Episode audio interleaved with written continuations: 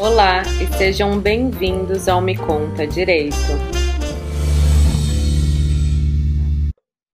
Olá, esse é o segundo episódio do Me Conta Direito e o tema de hoje é os protestos em Hong Kong e a sua, o seu desdobramento na política brasileira. Eu sou a Ana, sou advogada e eu estou aqui para bater esse papo com vocês. Olá, eu sou Bibi Benini, sou mestre em Ciências Políticas, então vamos dar início ao nosso episódio. Bom, para nos situarmos, Hong Kong é uma região que está situada na China. Essa região faz, fez parte do Império Britânico por muito tempo, ou seja, foi colônia britânica até 1997, quando o Reino Unido aceitou devolver a região à China com a condição de ser um país e dois sistemas. E esse acordo que foi assinado em 84 e de fato implementado em 97 deve durar até 2047. Porém, os protestos e os acontecimentos de hoje botam em xeque é, esse, esse acordo deste, deste tratado. Antes de continuarmos e entender, entendermos o que está acontecendo hoje, Ana, você pode explicar um pouquinho melhor para a gente o que quer dizer esse um país e dois sistemas? Bom, isso quer dizer que, apesar de fazer parte da República Comunista da China, Hong Kong ainda guarda algumas características capitalistas. Isso fez parte do acordo que a Bibi mencionou. Então, por exemplo, todas as questões relacionadas à defesa do território e as relações exteriores do território são comandadas única e exclusivamente pelo governo da China, pelo governo central da China. Agora, as questões quanto diretrizes culturais, é, as leis do dia a dia, essas questões mais que, que, envolvem mais o dia a dia do território e as relações comerciais e econômicas são feitas e, e elaboradas pelo próprio governo de Hong Kong. Então, eu posso pegar alguns exemplos aqui para você. Por exemplo, o sistema judiciário de Hong Kong é muito diferente do sistema da China. O sistema judiciário deles, eles foi, espelhado no Reino Unido, então eles fazem uso da common law e tem como um dos seus princípios a transparência e a garantia de alguma de algum e alguns princípios como garantia da presunção de inocência, por exemplo. No sistema judiciário da China, já não é tão comum a gente ver a garantia desses princípios, né? Nem sempre isso é respeitado. Se tem muito pouca informação sobre o sistema judiciário deles, o que nos leva a crer que o princípio da transparência não é muito respeitado por lá. Então, agora eu vou passar para a Bibi para ela falar um pouquinho mais desses protestos que têm acontecido. Então, acho que a gente pode caracterizar e categorizar, então, que Hong Kong é uma sociedade com um verniz mais ocidental. Antes de entendermos esses protestos, é, trazendo uma pesquisa da Universidade de Hong Kong, é, a pesquisa trata que apenas 11% se identificam como chineses e 71% não sentem orgulho da cidadania chinesa. Isso é, potencializa quanto mais jovem o cidadão de Hong Kong é, ou seja, mais jovem, é, quanto mais jovem este cidadão é, menos senso de cidadania chinesa ele eles se identificam. Bom, ok. Então, o que, o que isso quer dizer e o que isso implica na situação de hoje?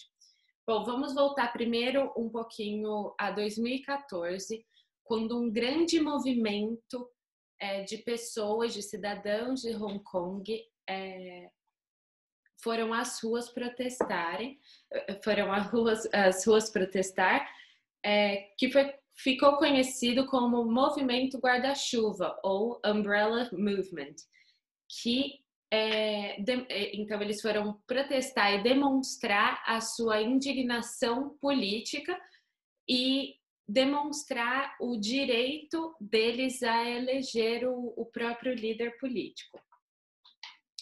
Em 2019, houve ainda mais protestos. É, com um outro caráter. Desta vez, o que levou as pessoas para a rua protestar foi a lei de extradição de Hong Kong à China. Isso quer dizer que, então, a China declarou que as pessoas que estivessem com processos jurídicos em Hong Kong poderiam ser extraditadas é, na China e terem seus julgamentos é, dentro do sistema judicial chinês e não de Hong Kong, e que isso levou a muita indignação é, dos cidadãos de Hong Kong. Em 2019, para a gente ter uma noção da quantidade de gente, 7 milhões, mais de 7 milhões de pessoas foram protestar na rua. Esses protestos é, tinham caráter pacíficos, mas começou uma se intensificaram e desenvolveram um caráter bem bem violento, na verdade, entre os ativistas e os policiais, que levaram inclusive à morte de alguns ativistas. Em 2020, este ano, é, Beijing forçou a remoção de quatro legisladores de Hong Kong. Isso também causou muito alvoroço, não só, não só nos cidadãos de Hong Kong, mas também é, nos políticos e nos legisladores da, do, da cidade. Até o dia de hoje foram entregues 15 resignações de políticos e legisladores, políticos incluindo dois ministros com bastante poder político e influentes é, da cidade, de, que deixou o governo pró-Pequim em uma situação muito delicada. Bom, e a reação da China aos protestos de 2019 foi criar a Lei de Segurança. E essa Lei de Segurança, ela aumentou ainda mais os poderes da China sobre Hong Kong, diminuindo a liberdade das, da sua população. Então, ela passou a proibir, eu vou até usar a minha colinha aqui para pegar o termo o termo correto, ela passou a proibir qualquer é, combate e atividade subversiva. Isso dá uma interpretação muito ampla, ou seja, qualquer protesto pode ser enquadrado, qualquer protesto pode ser enquadrado nessa lei. É, isso não causou só uma revolta dentro de Hong Kong, mas na, em toda a comunidade internacional. Países como Japão, Reino Unido, alguns integrantes da União Europeia e os Estados Unidos já se manifestaram contra essa lei. A Casa Branca, inclusive, falou que irá tomar qualquer medida necessária para, que, para impedir que a autonomia de Hong Kong seja diminuída. É, isso é, é, é, a gente aqui a gente começa a entrar num, numa seara que um problema dentro de Hong Kong, dentro da China, com uma parte do seu território, começa a tomar proporções globais. É, influenciando inclusive na política interna brasileira. Agora a Bibi ela vai falar um pouquinho mais dessa parte para vocês. Bom, é, como a Ana disse, né, o, os Estados Unidos e o Reino Unido são os principais a estarem à linha da frente com os embargos comerciais e sanções econômicas que estão sendo ainda discutidos.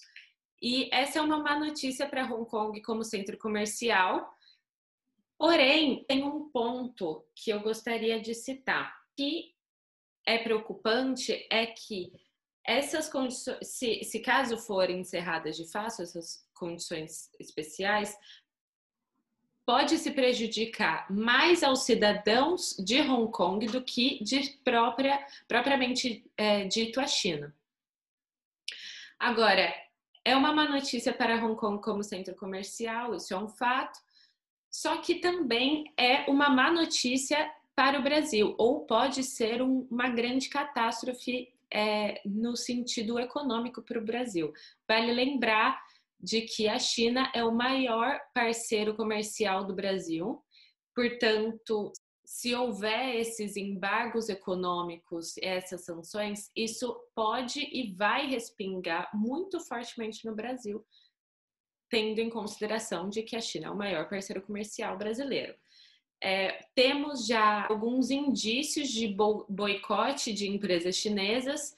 É, por exemplo, de acordo com a BBC do Brasil, o Brasil já dá sinais é, de vir a, a boicotar a Huawei. O presidente Jair Bolsonaro disse que a decisão de comprar alguns materiais dessa empresa chinesa foi postergada para o próximo ano, Só que o mês passado, o Bolsonaro indicou que pode vir a boicotar sim a empresa chinesa, seguindo o mesmo molde dos Estados Unidos e do Reino Unido. Portanto, a ideia é essa, é o que a Ana falou. O, o, algo que acontece em ambiente local pode respingar em outros países, que é o caso do Brasil. Portanto, aqui acho que vale levantar a bandeira de que não temos nada contra a China ou levantar essa bandeira de é, sentimento ou movimento anti-chinês. É, esse episódio tem como objetivo abrir nossos olhos para o que está acontecendo à população de Hong Kong, mas também abrir nossos olhos e, ser, e sermos vigilantes de que isso pode ter consequências graves à crise econômica brasileira.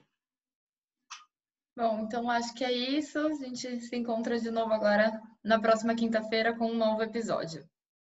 É isso. Muito obrigada. Tchau. Obrigada, Ana.